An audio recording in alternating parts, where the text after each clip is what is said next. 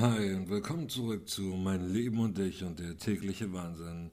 Ich weiß, ich habe mich schon lange nicht mehr gemeldet und es tut mir auch wirklich leid, aber ihr wisst, wie es ist mit der Zeit. Ab und zu fehlt einfach die nötige Zeit dazu und ähm, aber wie dem auch sei, ich bin wieder da und äh, habe auch ein paar coole Ideen. Nur ähm, brauche ich natürlich euch wieder als Feedback. Ich habe jetzt eine Kurzgeschichte begonnen zu schreiben und möchte diese auch gerne lesen Ne? Ich meine, das ist naheliegend. Ich breche A keine Urheberrechte, Datenschutzgründe und so, ihr wisst. Und zweitens ist es natürlich äh, einfacher für mich, das dann auch so zu schreiben, wie ich sprechen würde, beziehungsweise andersrum.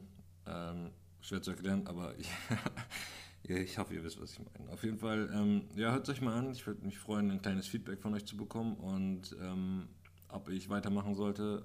Wenn ja, was ich ändern könnte und wenn nein, warum nicht. Und ja, that's it. Ich wünsche euch auf jeden Fall einen schönen sonnigen Sonntag und äh, habt eine geile Zeit. Euer Rico. In der Eisdiele gegenüber standen Menschen bis zur Straße in einer Warteschlange, um sich eine kühle Auszeit zu gönnen. Kleine quengelnde Kinder zupften an den Armen der Eltern, viele verschwitzte Gesichter und dieses eine verliebte Paar. Es küsste sich seit geschätzten zehn Minuten durchgehend, ungeachtet dessen, was um sie herum passierte. Im Gegensatz zu dem alten Mann hinter ihnen. Er saß grinsend in seinem Rollstuhl und beobachtete das Pärchen. Doch nicht etwa, wie sie sich küssten. Nein, dafür war er viel zu klein.